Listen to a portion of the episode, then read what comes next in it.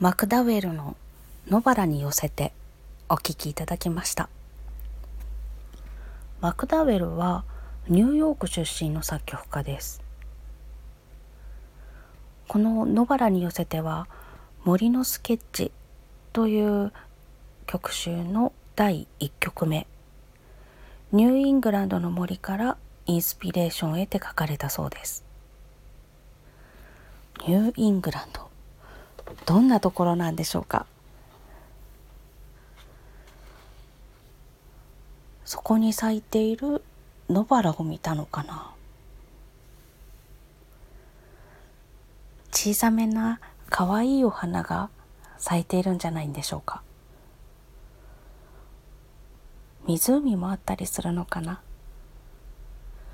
すごく穏やかで気持ちいい風が吹いてるようなそんな気分で弾きました。ニューイングランド。ちょっと調べてみようと思います。それでは本日はマクダウェル野原に寄せてお聴きいただきました。最後までお付き合いいただきましてありがとうございました。